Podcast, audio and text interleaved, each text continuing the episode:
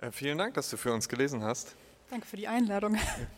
Äh, du hast am Anfang ja schon ein bisschen was zu dem Kontext äh, gesagt, in dem der Text entstanden ist. Ähm, und vor allem das Märchengenre hast du äh, erwähnt. Äh, und ich gehe mal davon aus, dass du dich jetzt längere Zeit damit auseinandergesetzt hast und das auch immer noch tust wahrscheinlich. Ja. Und ähm, mich hat interessiert, wie, also wie sozusagen es zu dieser Beschäftigung mit dem Thema gekommen ist und wie das vielleicht auch zu diesem Text dann geführt hat. Ähm, also ich glaube, es liegt einfach auch an einem persönlichen Leserinteresse, das ich im Märchengenre oder auch allgemein im Fantasy-Bereich habe, sodass ich Märchen zählen würde. Und ähm, ich fand es sehr spannend, mit dieser sehr starren Gattungsform zu arbeiten und dann Personen in diese Umgebung zu platzieren, die ich aber sehr modern denke. Mhm.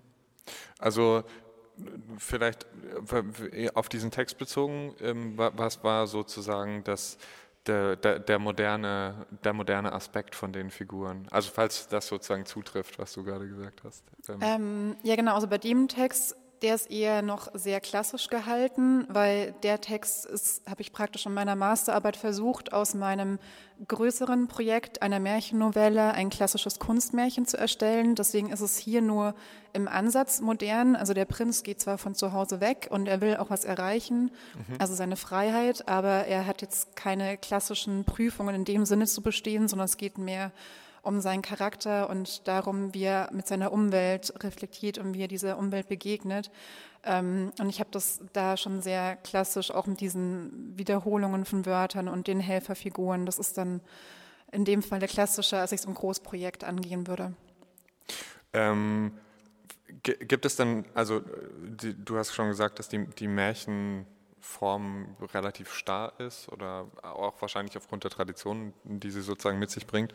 Ähm, aber ist es ist sozusagen diese, diese Auseinandersetzung mit, mit der ja, Unbeweglichkeit vielleicht auch oder der, der Einschränkung, die man hat, wenn man sich an solche Vorgaben halten möchte? Ist das was, was so, dich so inspiriert und an dem du dich abarbeitest oder was eher so ein Hindernis ist für dich?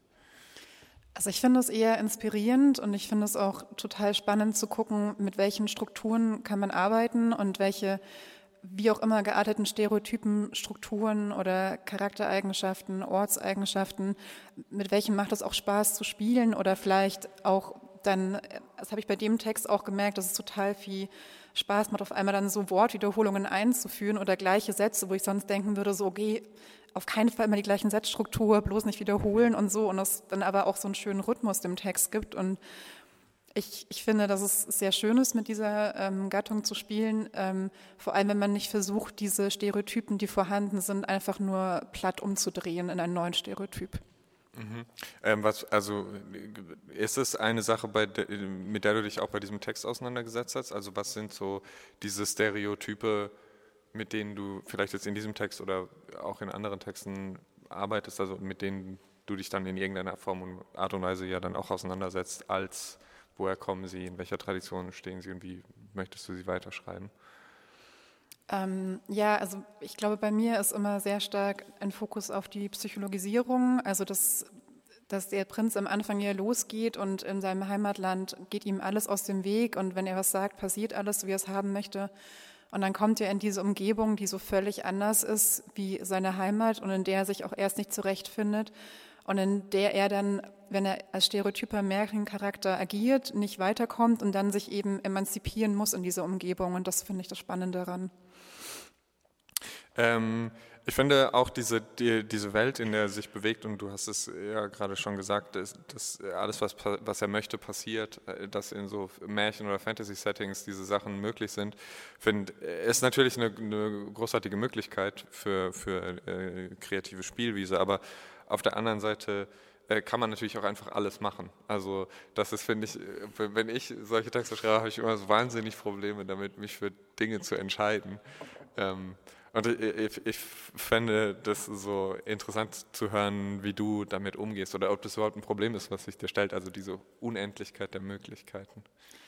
Ähm, also ich muss sagen, dass ich mich da ein bisschen bei den Möglichkeiten beschränke, weil ich versuche, dass ähm, beziehungsweise zumindest theoretisch die meisten Hindernisse naturwissenschaftlich überwunden werden können. Es ist zwar natürlich unlogisch, dass diese Flasche jetzt den Fluss leer trinken kann, aber da sie davor schon so verhext wurde, dass sie ein unendliches Volumen hat, ist es ja auch umkehrbar. Also ich finde mhm. es total schön, Naturwissenschaft reinzubringen und mit Magie zu verknüpfen, um dann eine gewisse Realität in diese magische Welt zu bringen.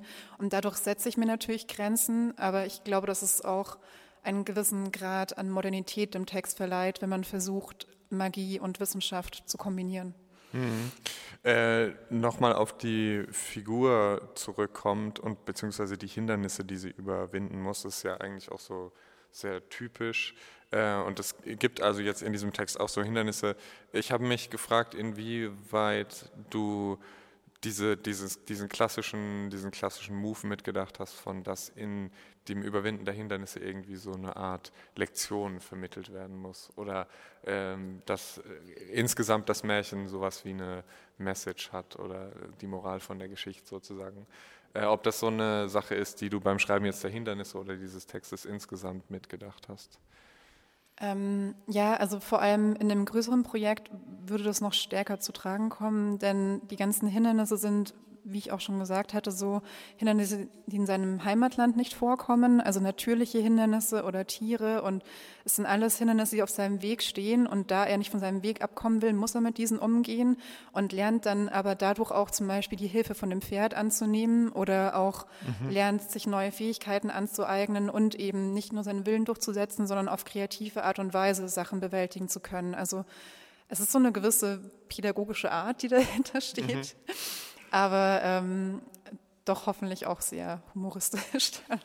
Ja, aber ich finde, das ein interessanter Aspekt, weil diese Märchen haben ja ganz oft, also haben ja so eine Form von, von Moral oder Botschaft, die man heute dann oft so sehr antiquiert findet, wenn man sich vor allem ältere Sachen anguckt. Und äh, also gerade in dem Sinne ist es ja dann auch interessant ähm, zu sehen, welche ja vielleicht pädagogische oder erzieherische Verantwortung ähm, man, man dann so für, für den eigenen Text hat. Also ist, ist das auch aufgrund der Form sowas, was sehr präsent ist, diese Überlegung von, bin ich gerade pädagogisch und das auch so zu balancieren mit irgendwie so einer, ähm, dass man den Leser nicht, die, die Leserin nicht bevormundet, was ja bei so pädagogischen Sachen sehr leicht der Fall ist. Ja, also definitiv und ähm, ich, ich habe mir irgendwie diesen gewissen pädagogischen Auftrag gesetzt, weil ich diese Märchenfigur aus ihrem Stereotypentum heraus emanzipieren möchte.